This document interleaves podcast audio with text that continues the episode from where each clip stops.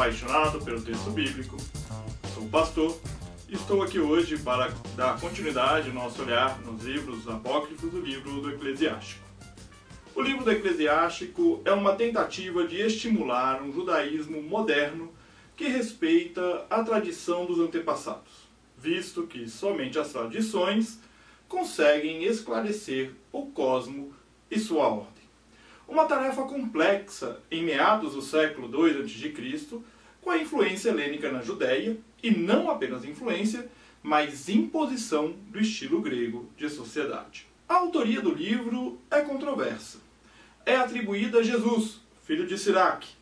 Segundo a tradição, coube a seu neto a tradução para o grego, preservada ao longo dos séculos. Até a Idade Média, ainda se tinham alguns fragmentos em hebraico. No século XX, foram encontrados cerca de 60% do livro em hebraico no Cairo, em Qumran e em Massada. No texto hebraico, a autoria é dada a Simão, filho de Jesus, filho de Eleazar, filho de Siraque. Uma curiosidade acerca do livro é que ele é o único a possuir um prólogo antes da contagem dos capítulos, escrito pelo tradutor para o grego.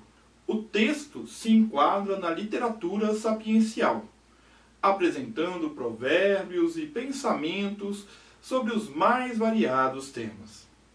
Merece destaque o verso 23 do capítulo 24, que afirma que tudo isso é válido para o livro da aliança de Deus, a lei que Moisés nos ordenou.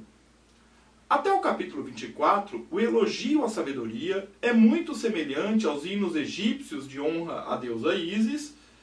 Aqui, no entanto, há uma alteração de estilo e tom. A sabedoria é identificada com a Torá pela primeira vez no judaísmo.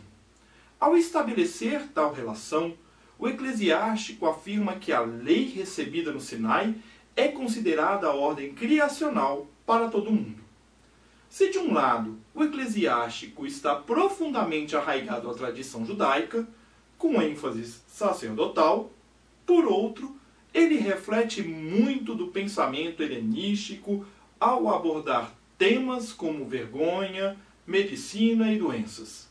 É possível que o autor tenha sido um escriba erudito em Jerusalém no início do século II a.C., antes ainda da revolta dos Macabeus lido e difundido, é de se estranhar que o eclesiástico não tenha entrado no cânon judaico. Talvez tenha pesado o fato de Eclesiastes ser um livro sapiencial atribuído a Salomão, e por isso ganhado força no quando do fechamento do cânon. Deve ter pesado também o fato de ser um livro profundamente sacerdotal, e no fechamento do cânon já não havia o templo em Jerusalém. Eu espero que este breve panorama do livro do Eclesiástico te estimule a conhecer melhor os livros apócrifos e nós continuamos juntos, aprendendo com Jesus a leveza de viver. Um grande abraço. Você ouviu o podcast Café com Alecrim. Eu sou Giovanni Alecrim, pastor da Igreja Presbiteriana Independente do Brasil e um apaixonado pelo texto bíblico, e eu convido você a conhecer melhor os meus conteúdos em giovannialecrim.com.br. Um grande abraço e seguimos juntos, aprendendo com Jesus a leveza de viver.